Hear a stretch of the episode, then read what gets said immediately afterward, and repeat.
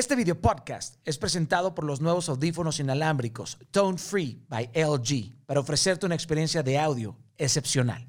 Sean bienvenidos a un episodio más de Inquebrantables, el podcast. Bueno, el día de hoy cuento con un invitado que es un adicto al saber, posiblemente un traficante del asombro y la filosofía, eh, un conspirador de la ciencia y del pensamiento crítico, un innovador que ha jugado con tu cerebro, al explorar una realidad que va más allá de las limitaciones y los sesgos de nuestra propia especie.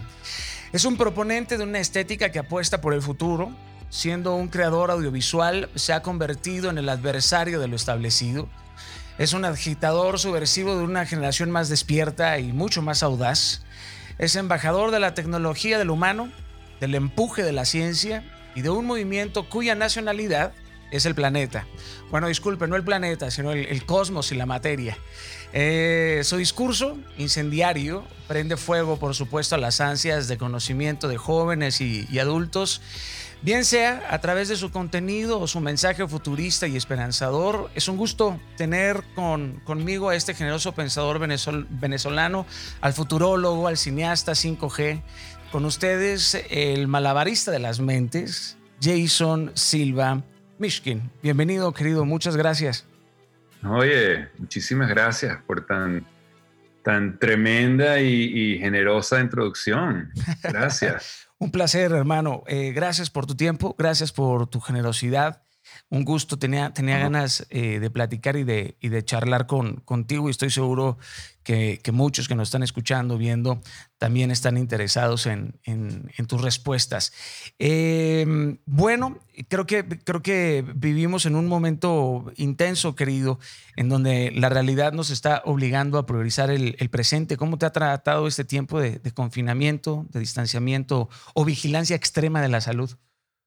Sí, total. Eh, bueno, tuvo su momento especialmente lo que es la final de marzo y abril, donde pues psicológicamente pesado, o sea, no, es para menos, o sea, para mí el, el, trauma no solo de, bueno, de una incertidumbre existencial de la, de la salud y de no saber qué tan peligroso era el virus, pero también la, la, reacción o, el efecto dominó del pánico y la forma que eso fue, se, se viralizó también. Eso para mí fue, fue muy difícil, o sea, observando cómo esto estaba ocurriendo en tiempo real, eh, se sintió como, como una experiencia donde yo me decía a mí mismo como que así es como el mundo se acaba. De un día para otro, un pánico que se viraliza, efecto dominó, y, de, y de, en cuestión de una semana las ciudades principales del mundo, París, Nueva York, San Francisco, o sea, las ciudades cerraron, los vuelos dejaron de volar, o sea, era como ni una película de ciencia ficción, ¿sabes? O sea, e, e, una experiencia horrible y, y, y, entre eso también como que, o sea, yo, o sea, nosotros somos una generación que hemos aprendido de la historia, o sea, la Primera Guerra Mundial, la Segunda Guerra Mundial, cosas que ocurrieron pero que se sienten muy, muy distantes. O sea, el, tipo de cosas que tú dices hoy en día nunca, nunca. Algo como lo que la Segunda Guerra Mundial nunca. O sea, a lo mejor en el, en el Medio Oriente hay guerras por allá, pero, pero, pero lejos del mundo que uno conoce, ¿sabes? y, y, y, bueno, no, de un día para otro, o sea, Nueva York, ordenes a la gente quedarse en casa, Los Ángeles, ordenando a la gente quedarse en ya casa. No era, una... era, tan surreal para mí que era, yo estaba al borde de un ataque de pánico por semanas. Y, y pasas como por, un montón de emociones y sensaciones, ¿no? La, incertidumbre, la ansiedad, la angustia, la superproductividad, la apatía, eh, la, la, duda. Al mundo entero le hacía falta una, una, unas citas solas, ¿no? O sea, como que, como que empiezas a hacerte un montón de preguntas en estos estados de contemplación, de, de, soledad. Y para un cineasta, para ti, me imagino que ha haber sido muy interesante ver todo aquello que suele ser como una escenografía completamente vacía. Sí, no, no. Y además que, en principio yo solamente puedo expresarme creativamente cuando mi sistema nervioso no está consumido por la ansiedad. Entonces, yo me sentí, o sea, porque yo para ser creativo necesito sentirme que estoy, estoy seguro. O sea, no tengo que estar en vigilancia constante, entonces, bueno, me puedo relajar y mi, mi cerebro puede empezar a, a, pensar en cosas creativas y se me vienen las ideas interesantes y lo que sea. Pero si tú estás en un estado ansioso, lo que tienes es una visión de túnel. estás mirando en todas las direcciones buscando peligro y tratando de protegerle, protegerte de la ansiedad. Pero esta ni siquiera era una ansiedad que podías apuntar a nada. era una ansiedad que te consumía en todas las direcciones. O sea, todas las ciudades del mundo cerrado, todos los negocios cerrados, todos. O sea, era una. O sea, yo por, por, por, por el primer mes y medio, o sea, lo que sentía era, era un atorcimiento de estomacal y, diciendo, no, esto no puede ser, esto no puede ser, esto no puede ser. Y medio naranja. Era como una, como una crisis de fe. Y medio naranja mecánica, ¿no? Porque estás atascado de estímulos. O sea, em, estás en un espacio centrado en un mismo lugar, en un mismo ambiente, que no cambia, que no impacta, que no modifica tu, tu, estado anímico, sino todo lo contrario. Estás recibiendo una cantidad de estímulos, taca, taca, taca, taca, taca, taca. Y estos estímulos te hacen, te hacen cambiar de opiniones, empiezas a dudar, por supuesto, de tus creencias, de tus convicciones, de un montón de, de un montón de cosas. Digo, hablar contigo es hablar de muchísimos temas, ¿no? Pero me gustaría que, exploráramos este universo de, Jason. Háblame de tu pasión por la tecnología y el futuro, Jason. ¿De dónde viene y cómo se fueron integrando estos aspectos o temas esenciales en este que es, es como un entramado de filósofos, ¿no? Grandes artistas y luego científicos que frecuentemente citas. ¿De dónde proviene esto? Yo diría que o sea, para mí ha sido una búsqueda, o sea, una búsqueda tratando de, encontrar respuestas a las, a las ansiedades existenciales endémicas al ser humano. O sea, desde que uno se da cuenta de que uno es mortal, que, nada dura para siempre, eh, que estamos aquí por, por unos instantes muy pequeños y, el significado de nuestras vidas a la final, o sea, tiene que venirnos de, por dentro, o sea, no hay ningún significado objetivo. La gente nace, la gente envejece y la gente muere. Y eso para mí, desde, desde, muchacho, o sea, era, era algo que psicológicamente yo no podía sostener. O sea, la idea de que toda la gente que yo adoro se va a morir algún día todo lo que yo quiero lo voy a perder algún día. O sea, eso, eso, eso como que esa, ese, aspecto transitorio ah, de la vida a mí me, me, causaba mucha tristeza desde, desde, desde chamo, desde chamo joven. O sea, yo lo sentía muy profundamente. Y quién sabe por qué. A lo mejor porque mi mamá es artista y filósofa y profesora y siempre hablaba de la literatura, de la condición humana, del sentido trágico de la vida, etc. y yo creo que para mí lo que fue de verdad el, descubrimiento de, vamos a decir, de la tecnología como no solo tecnología per se, sino la tecnología como, como una extensión de la creatividad del ser humano, como una literalización, o sea, literalización. Ajá. Sí, en el sentido literario. De la imaginación humana.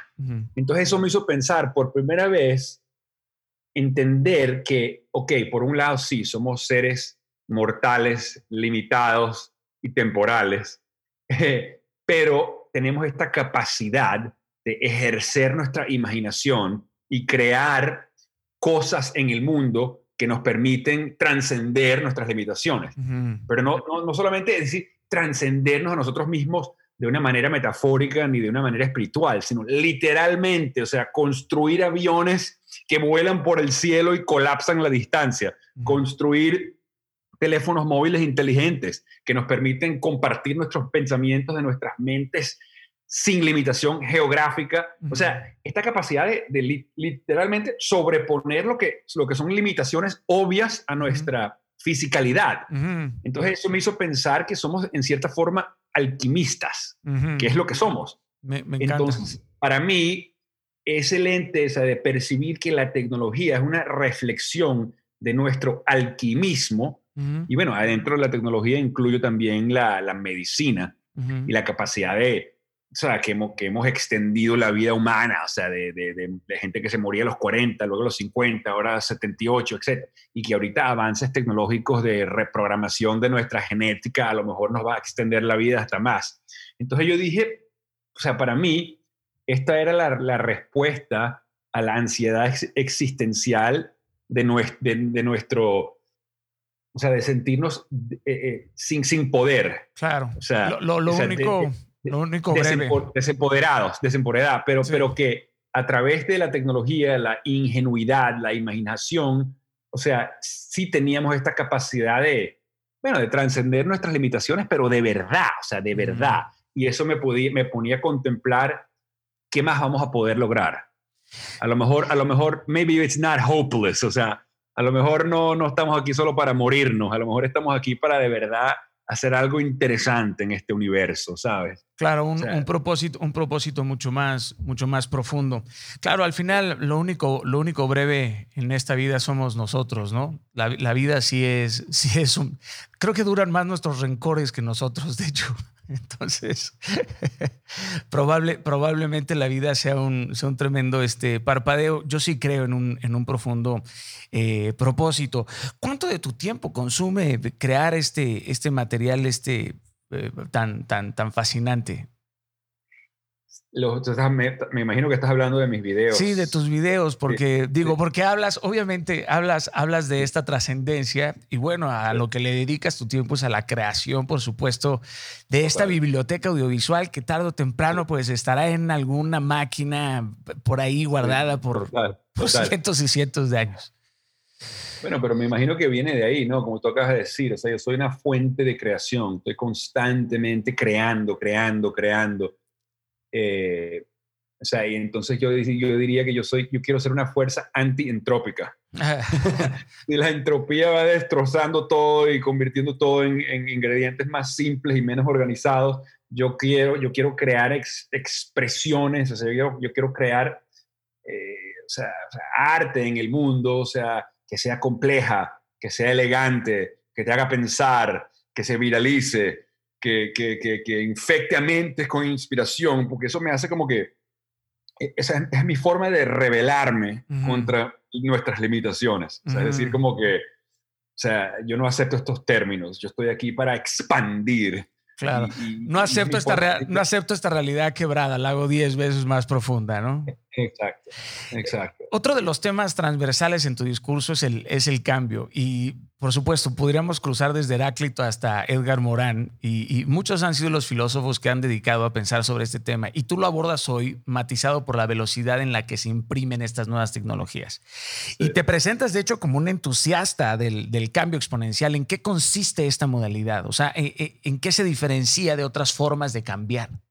Sí, bueno, porque la mayoría de las personas, o sea, uno, acepta el mundo en que vivimos. Entonces yo, yo te di el ejemplo de un, un, avión, o sea, un avión comercial que vuela por el cielo y, permite a personas colapsar la distancia, o un teléfono inteligente que, una computadora que se conecta al Internet y que permite que tú desde México y yo desde Holanda compartimos una conversación. Eso, eso es milagroso, pero la gente lo toma por asumido, se lo toma por dado porque es el mundo en que vivimos. Pero cuando tú te pones a tratar de extrapolar, o sea, ponerte a ver, bueno, y, en 20 años a dónde vamos a llegar, o en 30 años a dónde vamos a llegar, la mayoría de la gente piensa sobre el cambio de forma lineal, porque nuestro cerebro, nuestro cerebro evolucionó en un mundo de cambio lineal. Sin embargo, nuestra tecnología que a la final yo la describo como una extensión de nuestra imaginación, pero la tecnología tiene una tendencia de evolucionar o de progresar de forma exponencial. Y eso, eso lo llaman la ley de Gordon Moore, Moore's Law. Es el fundador de Intel Computer, que fue el primero que se dio cuenta que no importa la situación económica del país, no importa la situación política de la sociedad, no importa que hay guerra o que hay paz, por los últimos 60 años el progreso exponencial de la tecnología es constante. Que te pone a pensar que esto pareciera que fuera un fenómeno de, la naturaleza, porque al final nosotros somos la naturaleza. Entonces yo pienso que lo que sale de nosotros, de nuestra tecnología y nuestro progreso, también es la naturaleza. Sin embargo, la naturaleza se está acelerando exponencialmente. Eh, entonces, un ejemplo es, eh, esta computadora que yo estoy utilizando es un, un millón de veces más barata, un millón de veces más pequeña y mil veces más potente que una supercomputadora que era la mitad de un, de un edificio que costaba 40 millones de dólares hace 50 años. Entonces, una computación que era accesible solamente a corporaciones gigantes o gente muy, muy, muy, muy, muy poderosa, hoy en día está en la mano de cualquiera persona, cualquier persona de, clase media, vamos a decir. Entonces, eso es una democratización exponencial en el acceso a la información, en el acceso a la computación, en el acceso a tecnologías digitales que extienden nuestras capacidades. Y en los próximos 20, 25 años, o sea, lo que viene son interacción directamente con nuestro cerebro. No sé si viste la demostración de Elon Musk hace dos días de Neuralink. Chamo, o sea, ahí es donde vamos.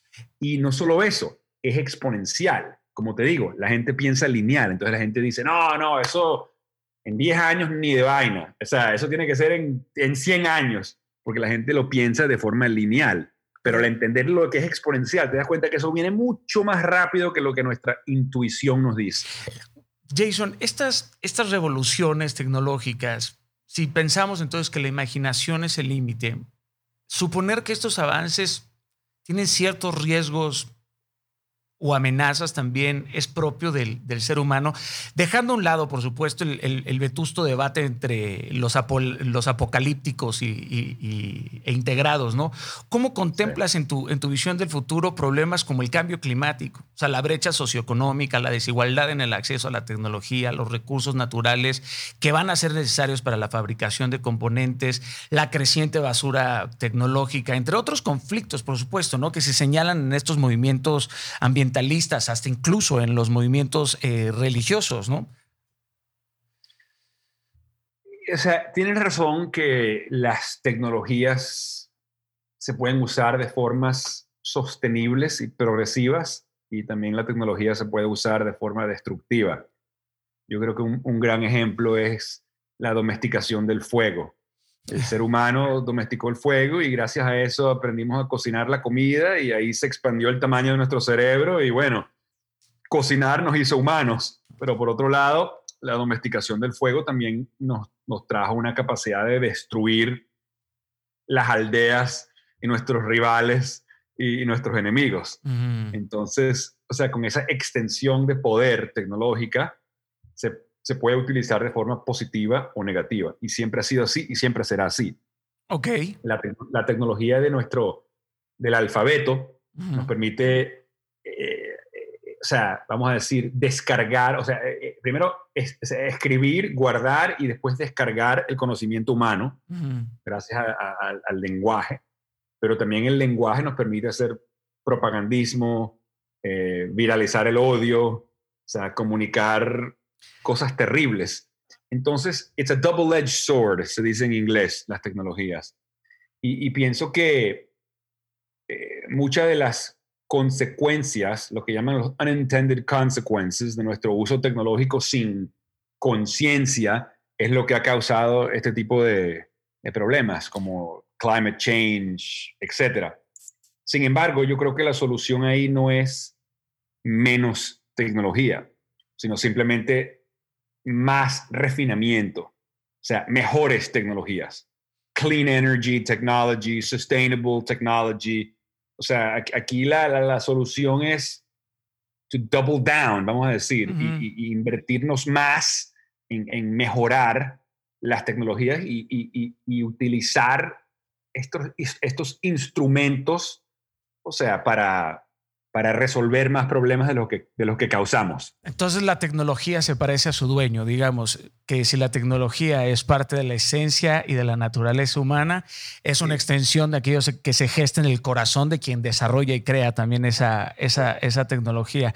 Es interesante, por supuesto, esa postura, ¿no? Porque en un mundo cada día más lleno de máquinas, el reto del ser humano va a ser ser un humano. O sea, ese va a ser, o sea, vamos a estar, por supuesto, y la ¿Qué significa? ¿Qué significa ser humano? claro, esa, sigue siendo, por supuesto, la, paradoja, ¿no? Que es parte de, mis preguntas. Si me voy hacia, hacia esta cuarta dimensión de la creatividad, ¿en algún momento has sentido que la creatividad que no has expresado en tu vida se ha convertido en frustración o en, o en dolor? La creatividad que no... Que no has expresado, o sea, una creatividad no expresada crees que se convierte en dolor y en frustración, o sea, que el ser humano es creativo por añadidura y cuando no logra expresarse... Yo creo que causa una frustración horrible. Del coño de su madre. yo creo, como dice, como dice el, el escritor Ernest Becker, él escribió el libro The Denial of Death. O sea, que es un libro que habla sobre la, eh, la, respuesta psicológica del ser humano contra el, el, concepto de la mortalidad en sí. Y él dice que hay tres formas que respondemos a la ansiedad existencial de ser conscientes de que somos mortales. La primera es la respuesta religiosa. O sea que uno se da cuenta que es mortal, pero no te preocupes porque vas a ir al cielo con Dios y vas a vivir para siempre. Esa es la primera respuesta. La segunda respuesta a, la muerte es el, romance y, el aspecto de elevar a tu esposo o a tu esposa a, ser al nivel de, ser un dios o una diosa. Lo llama el deification, o sea, convertir a una persona en, algo divino. Y entonces eso, eso te permite una salvación psicológica del concepto de la muerte. O sea, al, casarte con la divinidad, transcendes, transciendes la muerte. Y la tercera respuesta a, la, mortalidad del hombre es lo que llama la respuesta creativa. O sea, la diferencia entre la persona frustrada, deprimida y ansiosa y la persona expresada es que la persona expresada, el mundo lo afecta, pero ellos pueden responder al impacto existencial del mundo a través de su arte. Entonces pueden metabolizar el impacto o sea, de ser un ser mortal, el impacto existencial y psicológico simplemente de ser un ser pensante, pero hay, hay forma de responder, hay forma de metabolizar. Eso es lo que hace el arte.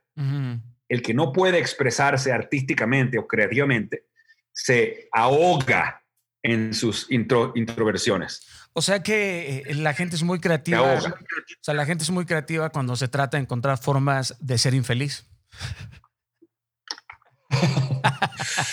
bueno, eh, o sea, yo creo que, que no todo el mundo encuentra manera de metabolizar el, el, peso existencial de ser un ser humano.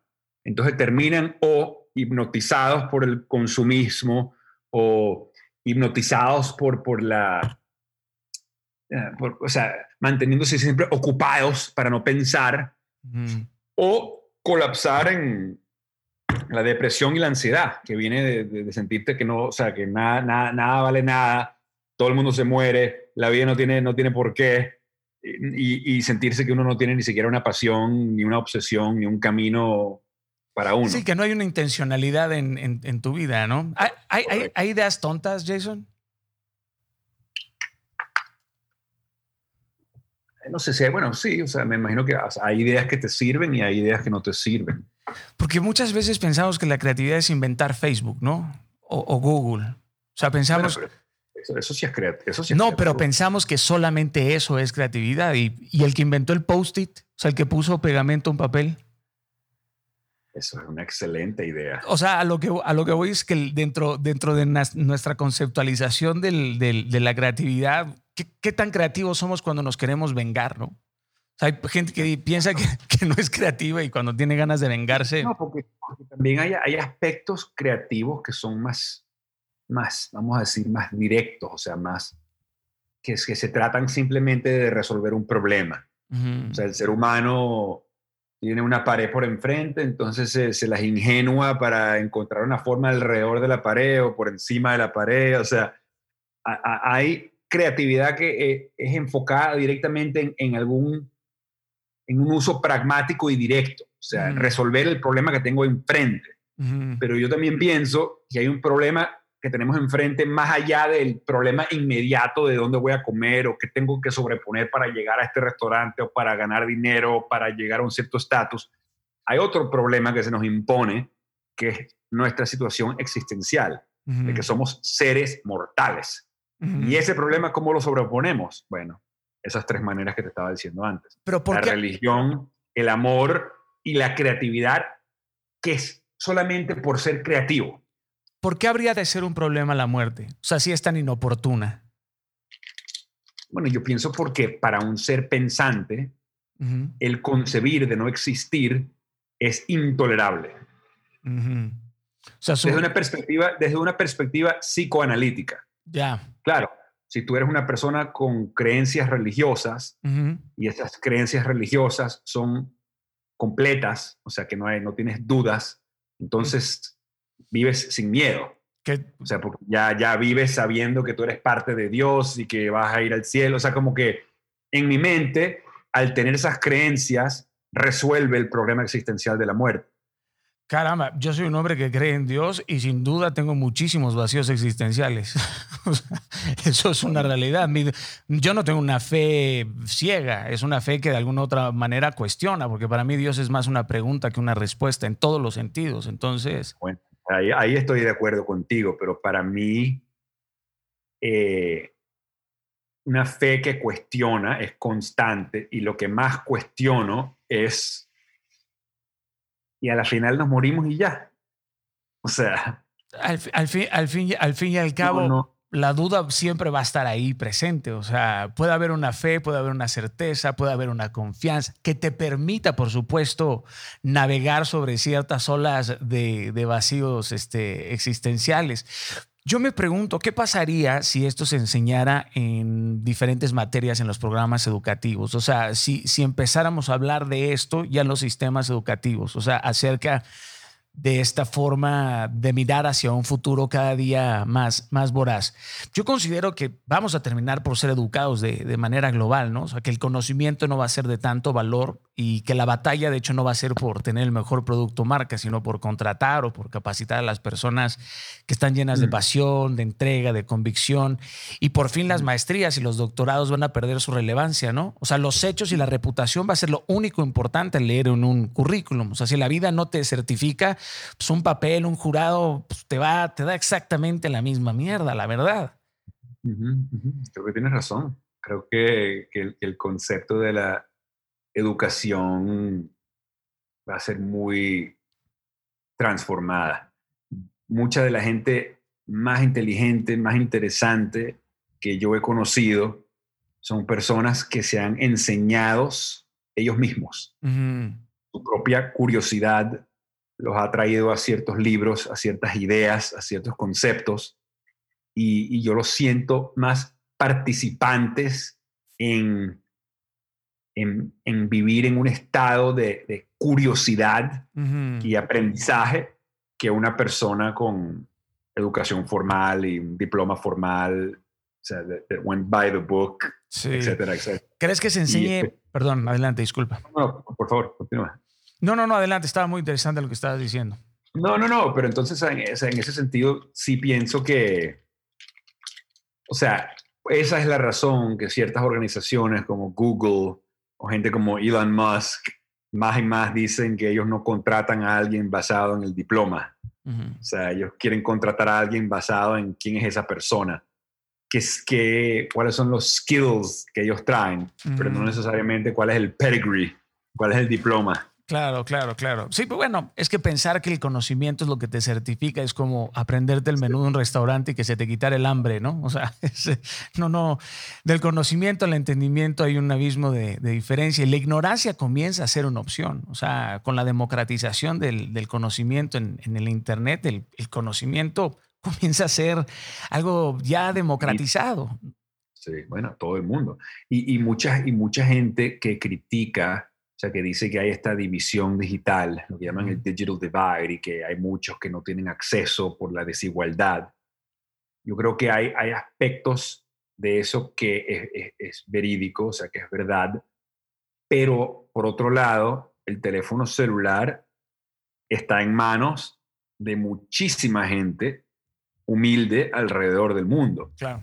Mi madre, mi, o sea, por ejemplo, un, un, un joven eh, en un área rural de, África o un área rural de, de, México, pero con un teléfono móvil y una conexión a Internet, tiene más acceso a información, más acceso a tecnología de comunicación informática que un presidente tenía hace 25 años.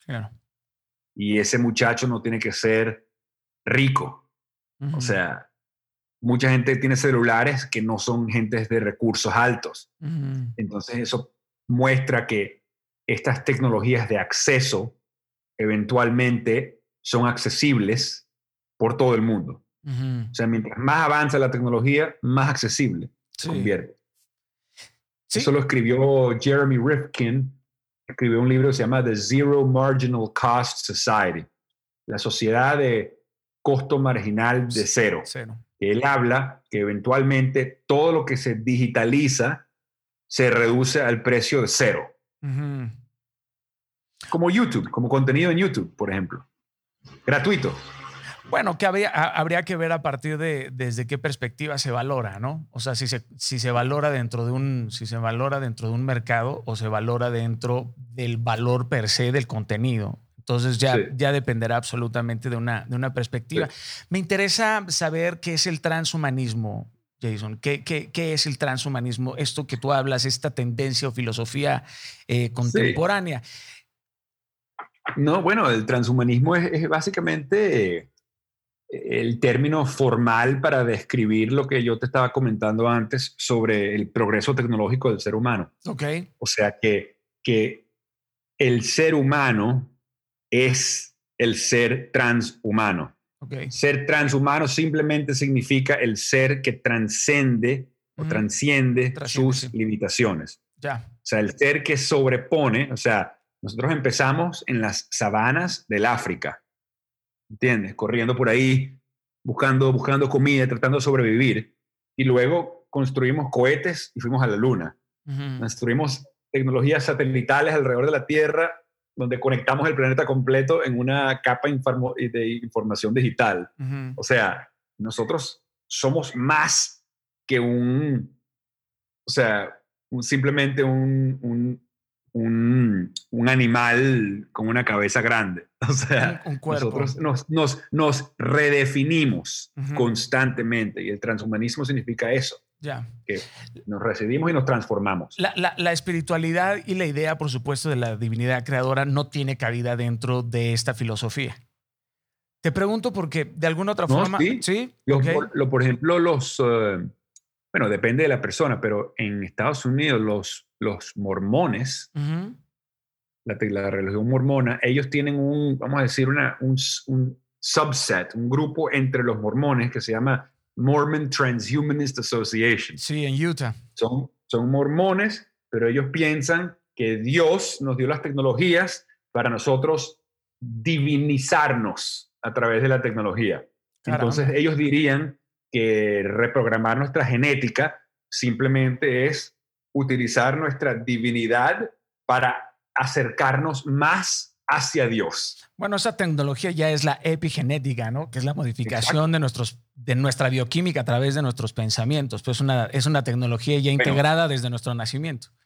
Obviamente, nuestras células son una tecnología que convierte en la experiencia en biología, pero también en el momento que podamos empezar a programar directamente el software de nuestros genes para que no nos dé cáncer, para expandir el tamaño del cerebro, para, para que no, enveje, no, no, no, no, sufriamos del envejecimiento. O sea, eso sería muy interesante también. Jason, ¿y la ética?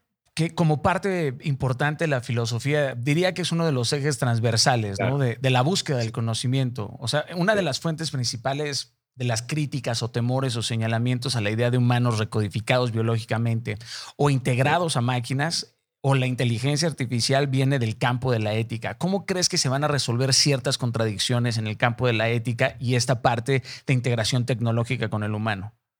Sí, no, no, totalmente. O sea, aquí va a haber muchísimas controversias, pero siempre esas controversias siempre han existido.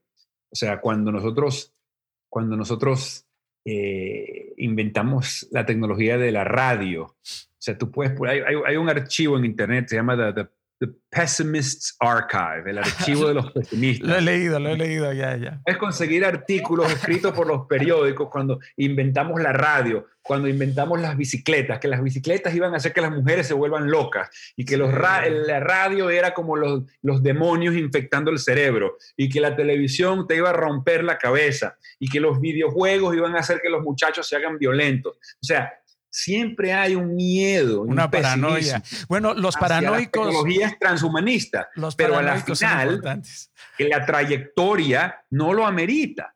La trayectoria muestra que mientras más tecnológicos hemos sido, menos violentos nos hemos convertido.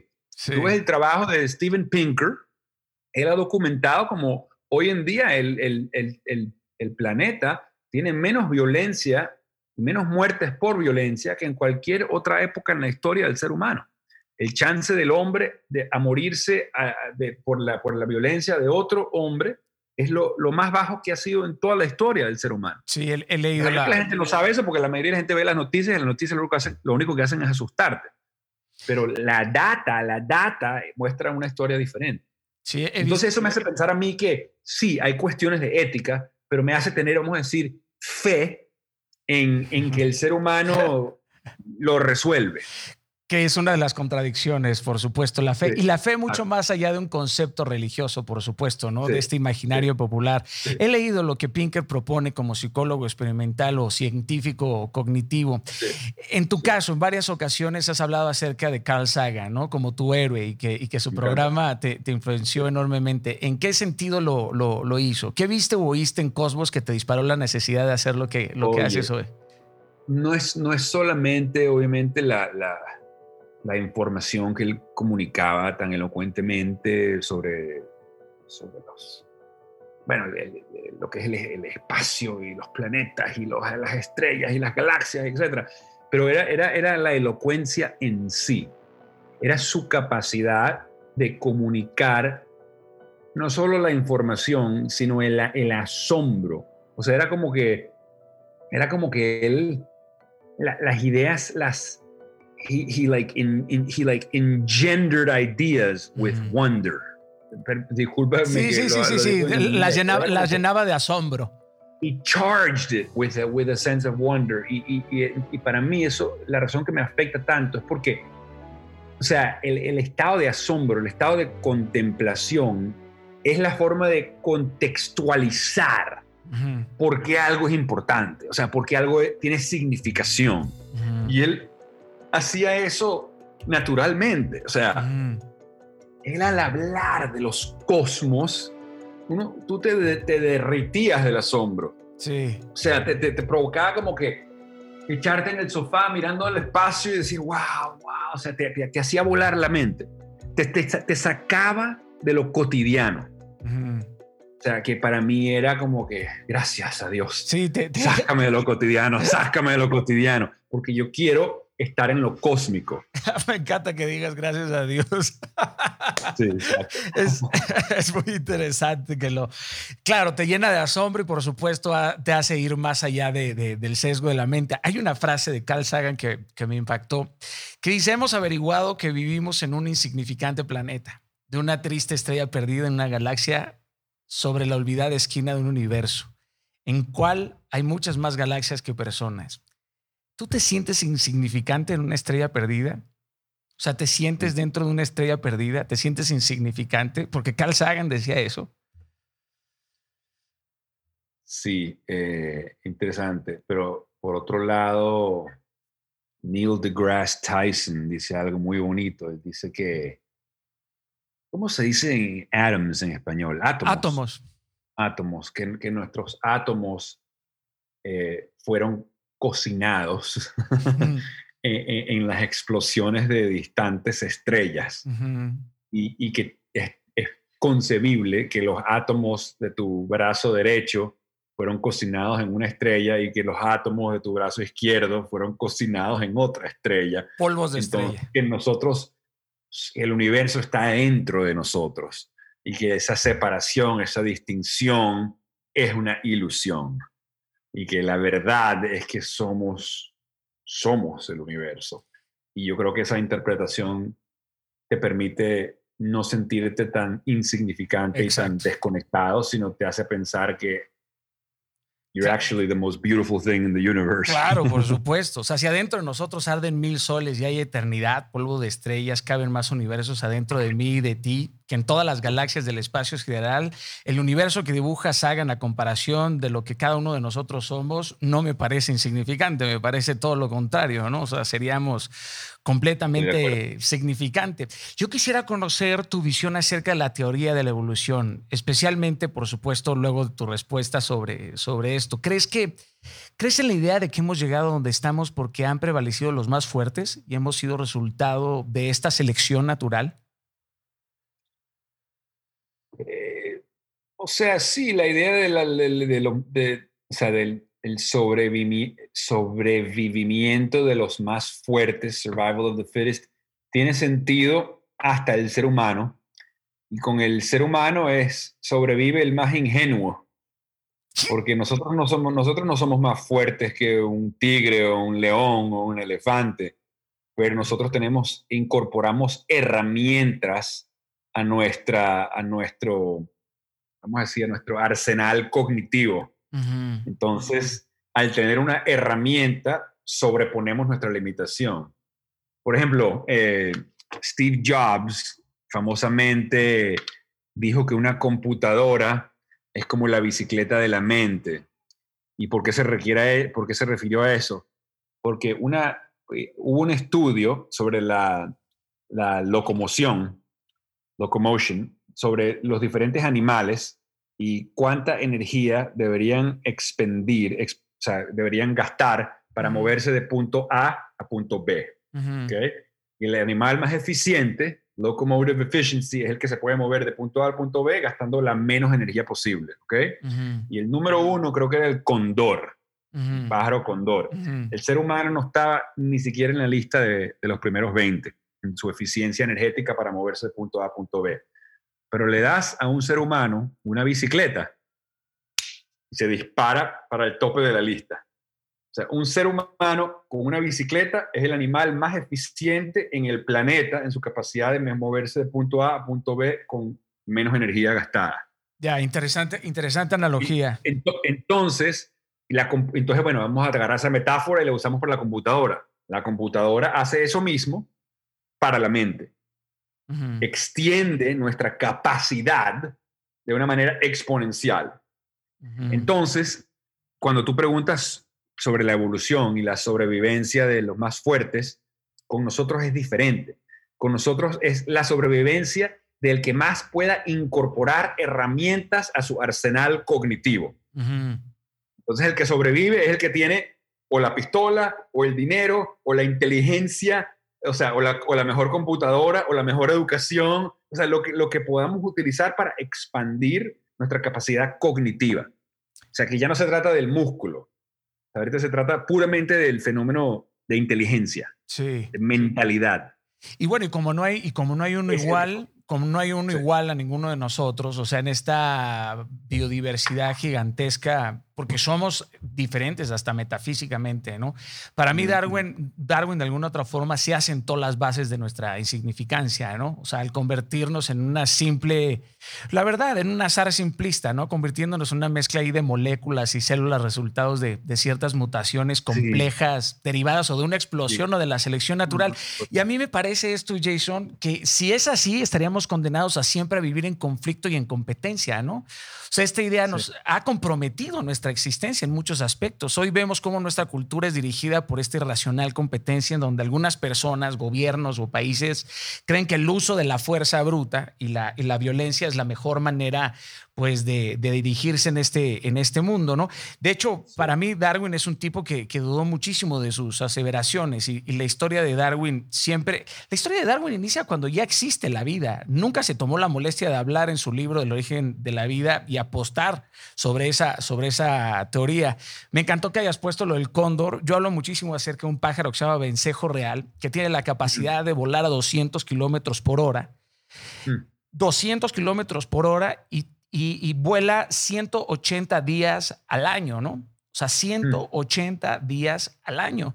Y tú comparas eso con un avión, nosotros podemos hacer aviones, pero volteas a ver un pájaro y tiene un cerebro de este tamaño. Por eso, cada vez que cuando alguien me dice, ¿tiene cerebro de pájaro? Les digo, sí, güey. Puta, qué belleza tener el cerebro de, de, un, de un pájaro. Fíjate, te quiero leer algo que dice Darwin en El origen de las especies. Dice, suponer que el ojo con toda su inimitable complejidad, para ajustar su centro focal a distintas distancias, para reconocer distintas cantidades de luz y para corregir las desviaciones esféricas y cromáticas, pudo haber sido formado por la, por la selección natural, parece, y lo confieso, francamente absurdo en sobremanera. O sea que la evolución humana siempre desde el punto científico es una especulación. O sea, siempre es y aparte se enseña como una realidad absoluta, ¿no, no, no Jason? O sea, hoy por hoy se, enseña como una realidad absoluta. sí, y, es difícil formar un argumento objetivo y científico en contra de esa tesis, diría yo. Sin embargo, para mí, donde se pone, donde hay más preguntas que respuestas, es o sea, ¿cómo se explica eh, la vida mental del ser humano?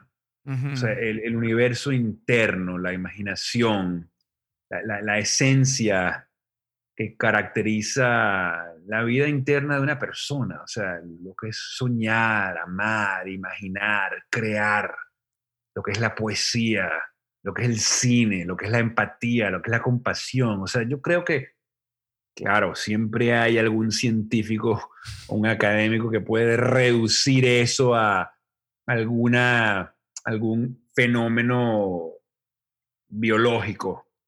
Lo hay, pero le, le, le roba el romance. O sea, claro, le, gracias. Squeezes the magic out of it. Gracias. Y entonces ahí, ahí es donde Sí, ahí es donde, bueno, yo diría donde, donde uno está como que como un pie adentro, un pie afuera. Sí, a mí me encanta, a mí me encanta. para mí, para mí, por, por, eso, digo, por, por eso es como que muchas veces cuando yo soy fanático del cine, cuando veo, cuando, cuando una película me afecta, me toca, me transforma, o sea, eso me, me siento que estoy teniendo una experiencia metafísica, o sea, porque una creación artificial, algo que estoy consciente, que son actores leyendo guiones con dirección, que es una ilusión, pero sin embargo es una ilusión verídica porque me está afectando de verdad, me está transformando de verdad. Entonces ahí, ahí ocurrió algo metafísico, claro. donde algo, algo que fue imaginario se hizo real.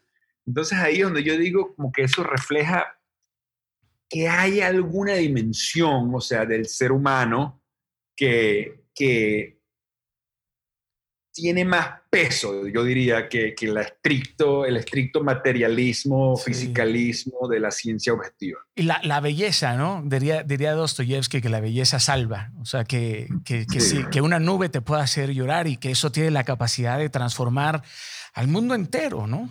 Cien mil por ciento. Y yo diría que a la final, o sea, la obsesión mía con la inmortalidad y el transhumanismo y la genética, es como, es por la misma razón que uno tiene seguro de salud.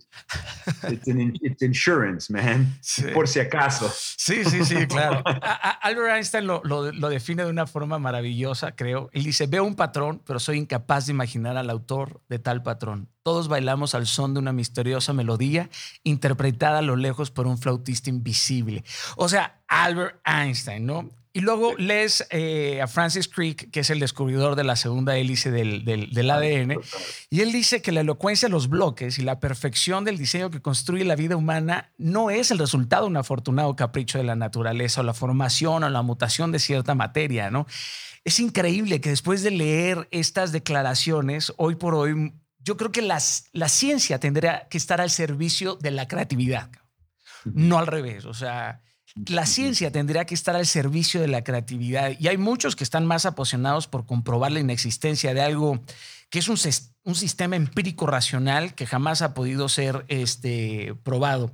Qué interesante, caray, Jason, contigo puedo platicar este, horas y horas. No sabía que te entusiasmaba tanto la, genética, a mí me vuelve loco, igual puedo pasar horas y horas.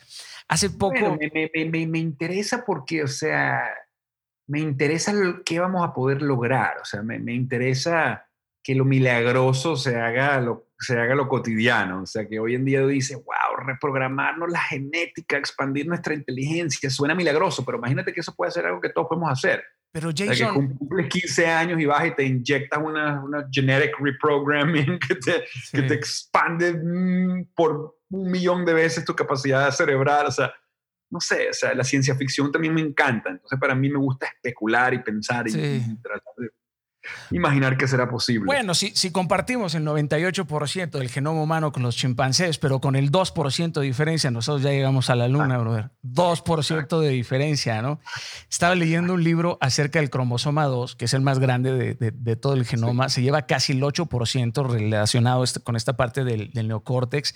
Simplemente eh, inaudito, o sea, el, el, diseño detrás de un cromosoma, o sea, la perfección, la, la creatividad, la te vuela, te vuela los, te vuela los, los sesos. Y luego del otro lado, te das cuenta que el ser humano es el mismo, el que aprieta un gatillo para matar a alguien, que el mismo que pone el pecho para salvar a su hijo. O sea, el mismo. O sea, esta decadencia humana, esta, esta zanja que parece irreconciliable en la, en la sociedad, mm. es esta, es esta preocupación, por lo menos yo, yo me enfoco mucho en esto, ¿no? O sea, me, me, enfoco en este momento que estamos viendo, creo que sin, sin riendas, este crecimiento desastroso en la trata de personas, la drogadicción, los secuestros, la sexualización de toda una sociedad, eh, el, el, el, cambio climático, que por ejemplo tú, tú estuviste con Al Gore, ¿no? Hablaban mucho acerca del, del, cambio climático. ¿Qué opinas acerca de, de esta decadencia también? Sí, es que, es que, o sea, a veces, a veces deprime eh, pensar que con tanta capacidad, tanta ingenuidad, tanta imaginación, o sea, o sea, hemos logrado mucho, pero pudiéramos lograr muchísimo más.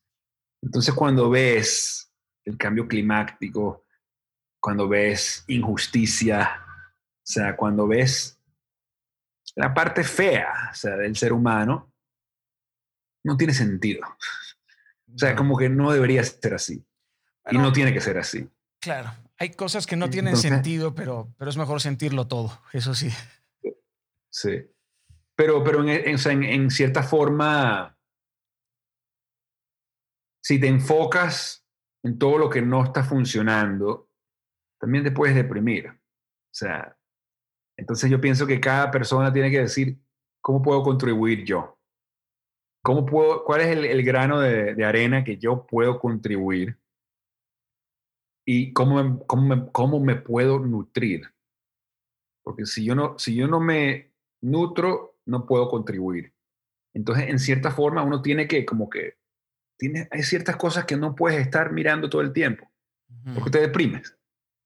Claro. So it's like, do you want to make a poem about the beauty of a flower or do you want to wake up every day and watch the news about the war in Yemen? Claro. O sea, they're both real. Las dos son verdad. O sea, puedes sí. pasar horas mirando una flor y escribir una poesía sobre esa flor o estudiando la genética de los insectos o estudiando la astronomía o puedes pasar todos los días enfocándote en sufrimiento, hambre, cosas horribles que también existen. Entonces, sí cada uno, uno se despierta cada día y uno dice, ok, ¿dónde pongo mi mente hoy? ¿A qué le presto atención hoy?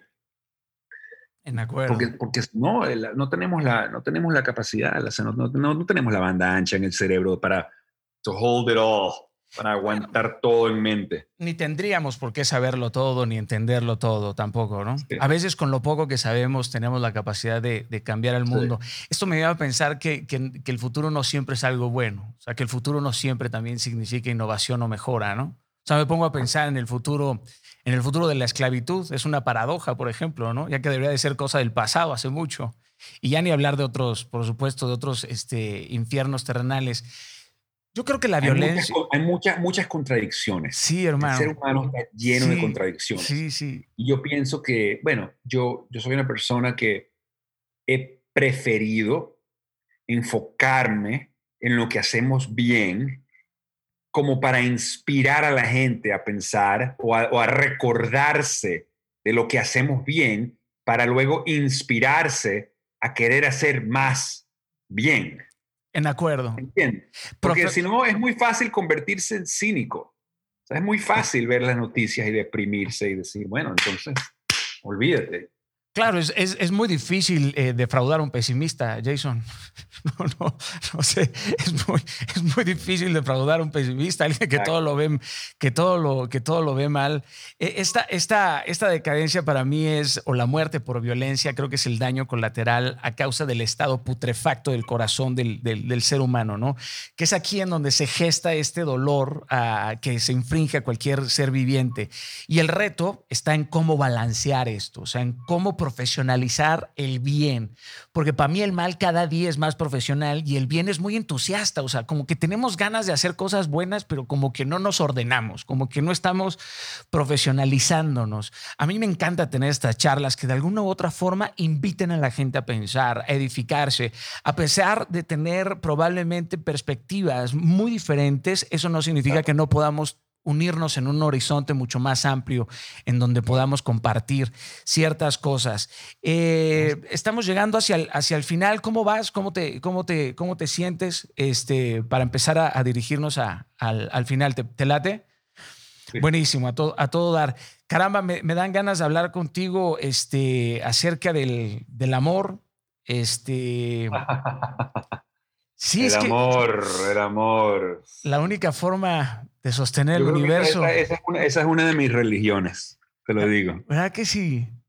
Ay, es que yo soy, yo soy una persona muy, muy romántica, pero creo que soy romántica por la misma razón que me gusta la belleza, o sea, un horizonte, un bosque, una montaña, música, o sea, talento, belleza, y bueno, el amor pertenece en esa, en esa categoría de apreciación estética. Sí. O sea, a mí, a mí me gusta cuando algo o alguien me conmueve.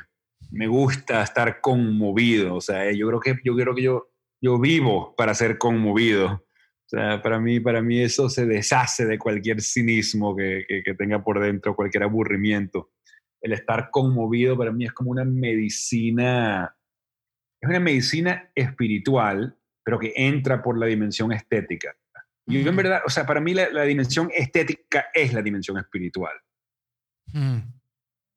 No, sé, no, sé, si tiene sentido, pero... Tiene, tiene, tiene, tiene, tiene sentido. Eh, sí, porque sería la única herramienta eh, efectiva para, para, comprender realmente la, la, belleza a través de la, de, la, de la estética, ¿no? Aunque puede ser un poco relativa, por supuesto, la, la estética. Claro, cada persona le gusta, tiene diferente, diferente como, el, como, como la comida. Pero la racionalidad subyacente está, está ahí, ¿no? Está, está la, la Sí, el, amor, hermano, esta parte romántica, que de hecho es una de las perlas que creo que con la innovación hemos ido dejado atrás, este romanticismo. Yo también puedo estar, o sea, puedo estar dos horas viendo una, una, nube que, me hace, que me hace llorar y que te permite contemplar y que te permite comprender tu vulnerabilidad y que dices, ¿por qué estoy llorando por una nube? Cabrón? Qué hermoso es esto.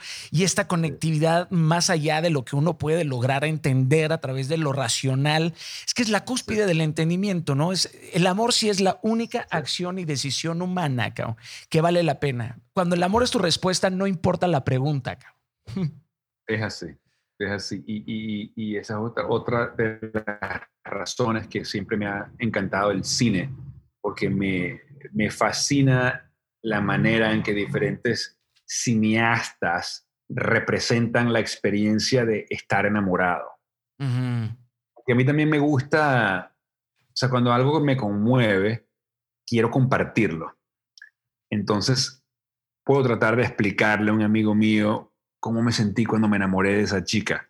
Pero también me encanta cuando hay una referencia que puedo compartir con él. Por ejemplo, una escena de una película, decirle, just mira esta escena por 10 minutos y ahí entenderás lo que es el amor. O escucha esta canción, así entenderás lo que yo sentí. Porque nos permite hacer que una experiencia muy personal se convierta en una experiencia común y compartible. Totalmente. eso es importante para mí, eso es lo que hace el arte.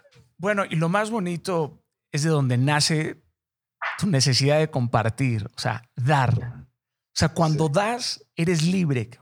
O sea, cuando das, te das cuenta que te sobra. O sea, cuando quieres compartir con alguien más, por fin uno deja de ser esclavo de este vacío, ¿no? De, Pero compartir efectivamente. Y, compartir efectivamente em, lo que le da más sentido a la vida. Porque yo sé que al, al comunicar efectivamente, puedo impactar a una persona para que nunca sean iguales.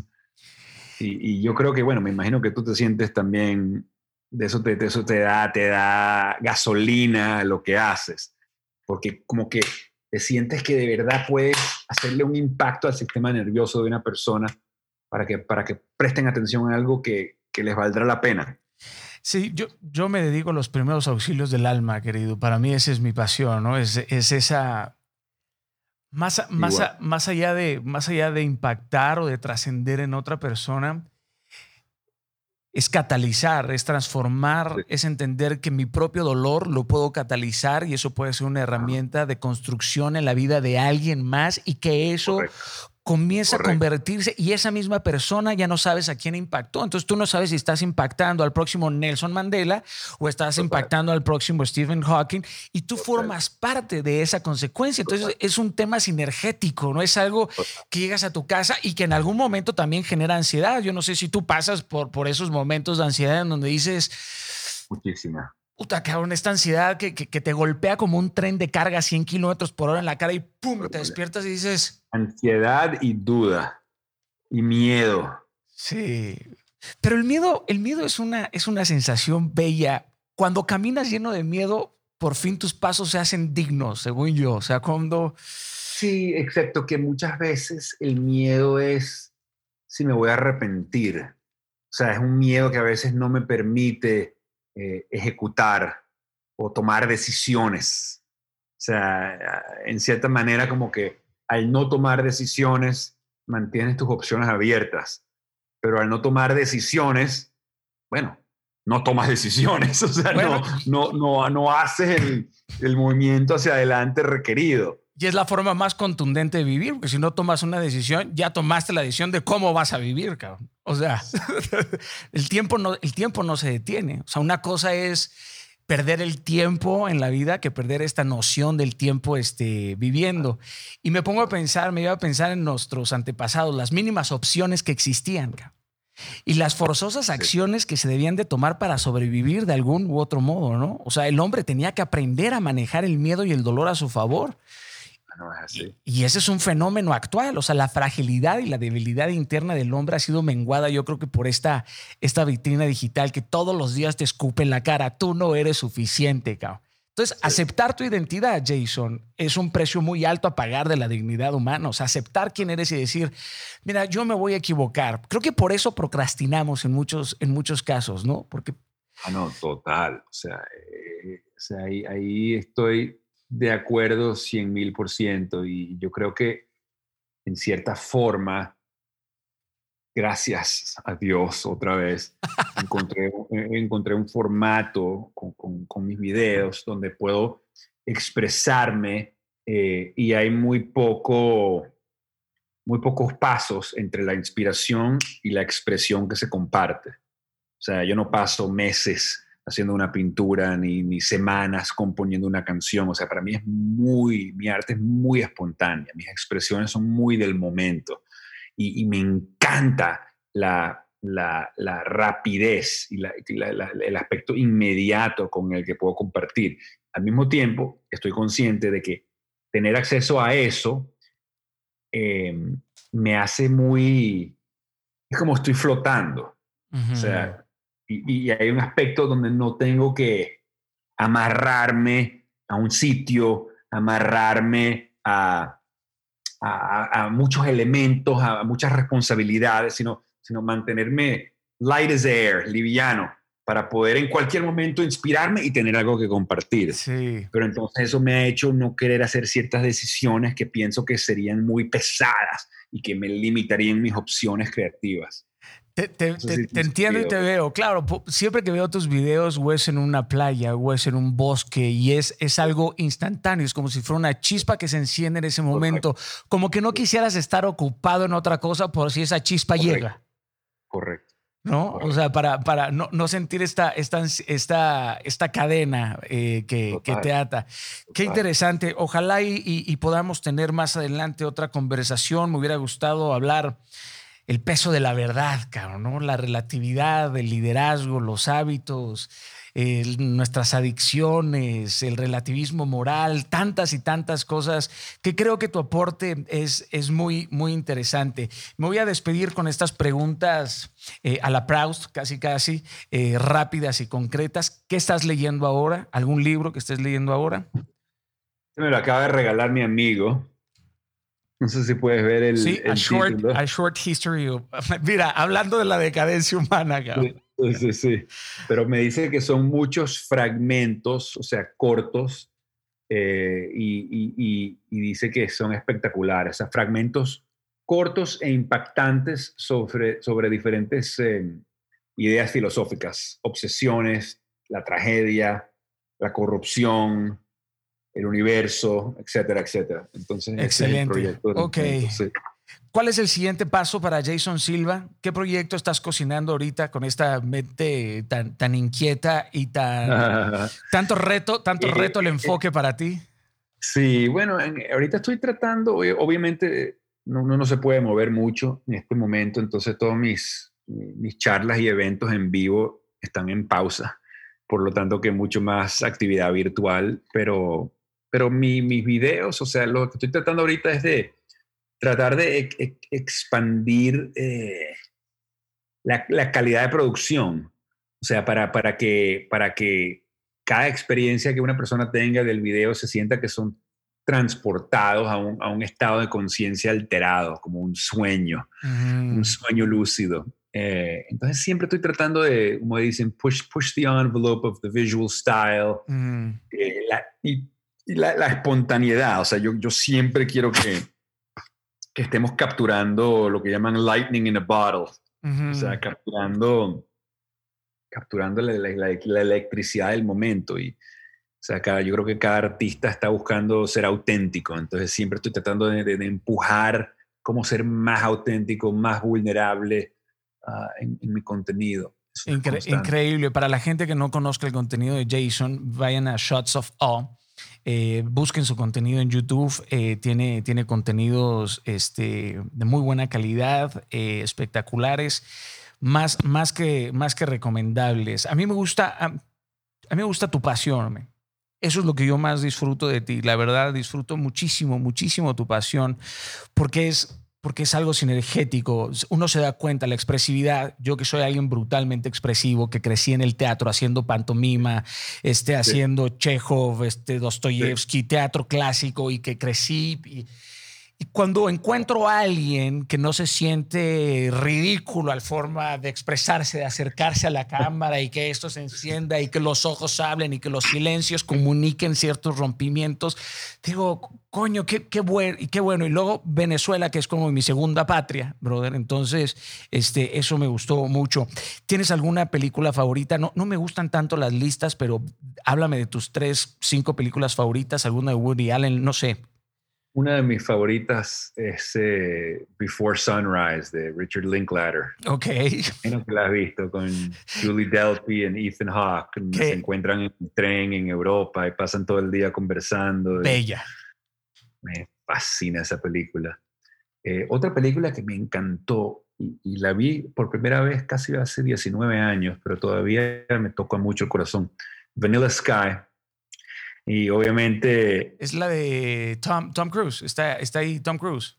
Ajá, que es un, es, una, es un remake de una película española, pero La Avenida Sky fue dirigida por Cameron Crowe, que yo adoro como director, y me gustó mucho el, un aspecto de la película que era una meditación en la forma que la cultura afecta nuestras preferencias, incluyendo cómo definimos el amor.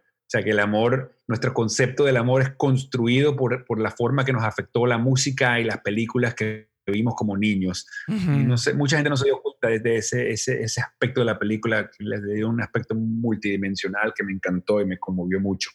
Pero sí, Vanilla Sky es entre mis favoritas también. ¿Y qué otra? Bueno, Anything by Chris Nolan.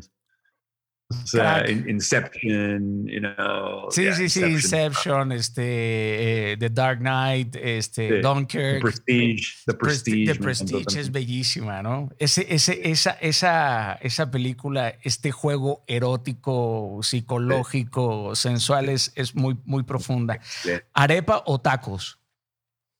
Arepa. ¿Isla Margarita o Tulum? Tulum. ¿Qué dirá tu epitafio? ¿Mi qué? Tu epitafio, ¿qué va a decir tu tumba? ¿Qué quieres que diga tu tumba? Verga, chamo.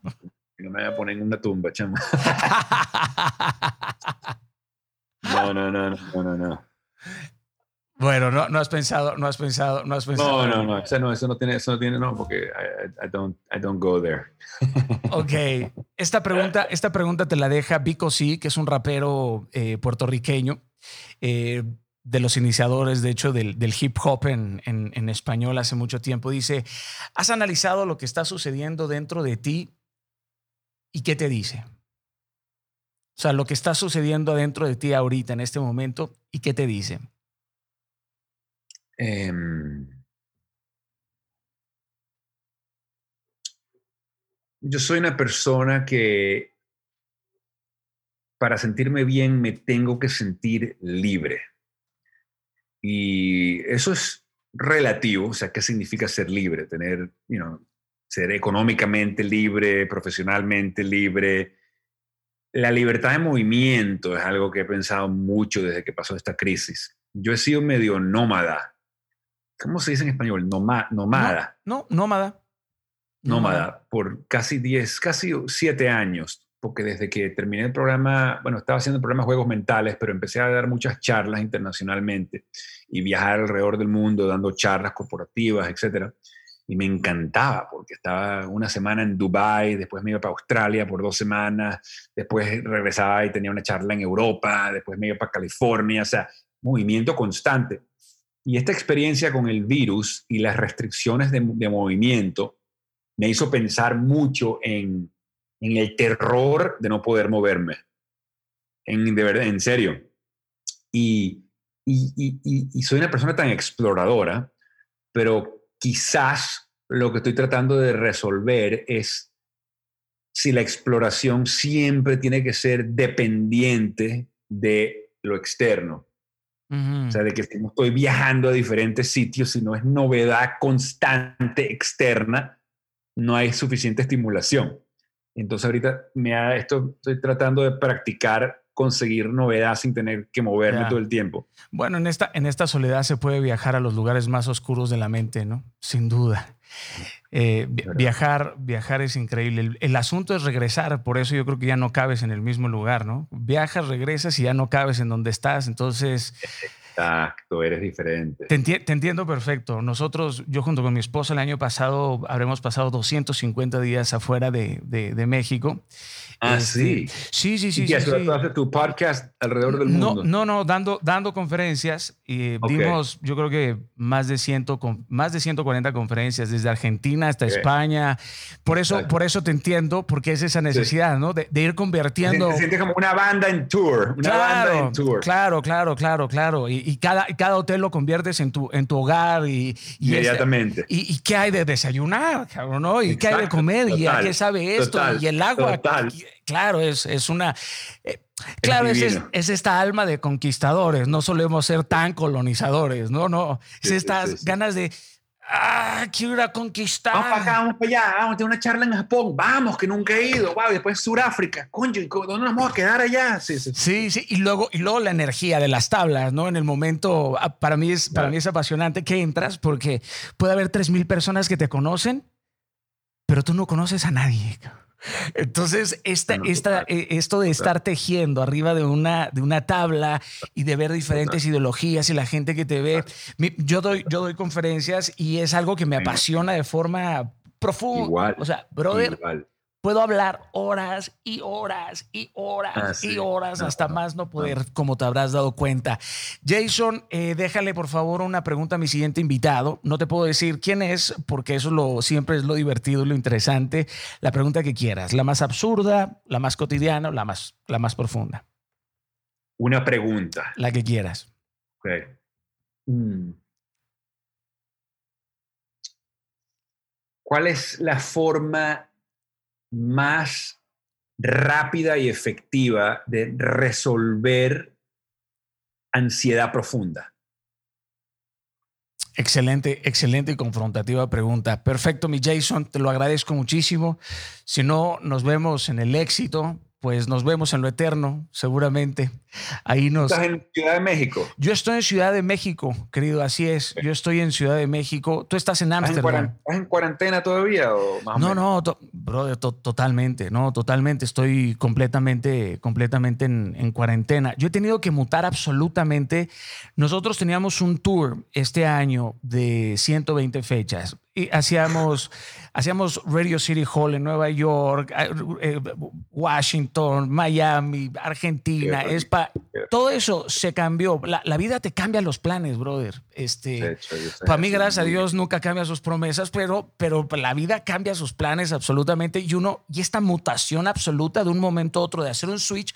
Por eso empecé el podcast, bro. Por eso empecé el podcast. Te loco. No, no, me, o sea, esta necesidad. Yo, si no, me, o sea, si yo no creo algo, estoy escribiendo mi, mi, mi segundo libro. Este, o sea, he escrito más que nunca. Mi vida es la escritura, realmente mi vida, mi pasión más profunda es escribir. O sea, yo agarro una pluma y escribo Francia y ya estoy ahí. O sea, para mí escribir, escribo ángeles y ya están lloviendo. O sea, para mí ese, ese es mi mundo, ¿no? Escribir. Y esta necesidad de compartir con, con otros horizontes, de, de, saber qué, qué, sienten estas personas creativas, eh, ha, sido, ha sido muy interesante. También mucha ansiedad, bro. O sea, esta ansiedad, esta ansiedad este, creativa, he aprendido a, a surfear esta ansiedad, la verdad, porque tengo la necesidad de siempre estar creando. No tengo la necesidad de que siempre genere impacto o que sea relevante o que sea notable. Tengo la necesidad simplemente de crear, de, de intentar cosas que sí funcionan, no funcionan. Bueno, yo, yo, yo me escapé para Ámsterdam porque no aguantaba las cuarentenas en Estados Unidos y la presión de no salir de la casa. Y, y, una cosa que yo siempre he pensado, pero esta vez lo sentí, es que la diferencia entre una ciudad donde te tienes que mover en carro y una ciudad donde te puedes mover en bicicleta. Yo siempre he amado a Ámsterdam y Holanda. O sea, porque imagínate una ciudad metropolitana donde todo el mundo se mueve en bicicleta y punto. Entonces. Sí, es más fácil que te atropelle una bicicleta en Ámsterdam que un coche. así es. Entonces yo decía, bueno, si, si por lo menos me puedo mover en bicicleta, no es lo mismo que estar viajando en un avión, pero es mil veces mejor que tener que montarme en el carro cada vez que quiero ir para el supermercado y, y, con opciones tan restringidas como en Estados Unidos en este momento. Entonces me, escapé para acá por eso. ¿Dónde, dónde... para, poder, para poder moverme en bicicleta y poder sentirme libre. ¿Pero en dónde, vive, ¿pero en dónde vives, brother? Eh, bueno, mi residencia oficial es en Miami, pero yo no, yo como tú, me la paso movida. O sea, I'm never there. Sí, sí, sí, sí, sí, sí. Todo mi equipo está en Miami. Mi equipo vive realmente en, en, en, Miami, en Weston. Están allá ah, por, están... Westonzuela. En, en Westonzuela, exacto, ahí en, ahí en Weston. Este, Jason, gracias. Bueno, qué bueno que pudimos, nos alargamos un poco, un poco más de lo que teníamos pensado. Me hubiera podido quedar contigo tres horas, brother, platicando. Hay muchas cosas que, que platicar. Este, te aviso cuando salga el, el, podcast. Buenísimo. Eh, va a estar en YouTube, lo voy a subir a mi Instagram y en, y en todas las este, redes sociales. Y en algún momento seguramente cruzaremos en algún evento o algo por el estilo. Y cualquier cosa, si vienes a México, tírame por ahí un mensaje y lo que necesites por acá. Me encantaría, man. Gracias. Ya estamos. Un fuerte abrazo, brother. Hasta luego. Gracias. Bye bye. Chao, brother. Buenísimo. Bueno, pues ahí estamos, queridos. Muchísimas gracias a todos los que formaron parte de este video podcast. Ahí estuvo Jason Silva, eh, venezolano. Interesante para muchas personas. Eh, Jason era americano o eh, europeo. Y no, es venezolano. Sí, sí, sí, sí, sí, sí. Es chamito. Este, bueno, gracias a todos ustedes por escuchar Hay muchos temas, por supuesto, que había que tocar, pero a veces los tiempos no cuadran, pero también es un bello y un excelente pretexto para volver a juntarnos. Eh, hablar de la relatividad, fíjate, tocó muchísimo el asunto de la relatividad, me hubiera encantado hablar acerca de la, de la relatividad, por supuesto, moral, y no de la teoría de la relatividad, que no tiene nada que ver con la relatividad. De hecho, lo único que tienen en, en parecido es la palabra relatividad ya que la teoría de la, de la relatividad es del campo gravitatorio, no del campo moral. Hablar de las ansiedades, qué importante es hablar de las adicciones, de los miedos, eh, de, las conductas, del nuevo liderazgo que se va a necesitar hacia el, hacia el próximo eh, milenio. Bueno, ya saben, eh, aquí la intención es generar y crear pláticas, charlas que les sean de servicio y de edificación a todos ustedes. También me hubiera gustado hablar más profundamente acerca de Dios. Eh, pero bueno, los hubiera... Sí existen y existen para atormentarnos, pero no dejaré que esto me atormente. Eh, gracias por escucharnos. Estamos en Inquebrantables. Nos vemos en el próximo episodio. Que Dios les bendiga. Si no nos vemos en el éxito, nos vemos en lo eterno. Los nuevos audífonos inalámbricos de LG Tone Free ofrecen configuración de sonido personalizadas y desarrolladas por Meridian. El innovador estuche de carga compacto UV Nano de LG proporciona hasta una hora de tiempo de uso después de una carga de tan solo 5 minutos. Son los primeros en el mundo que pueden desinfectarse a sí mismos. Tone Free by LG.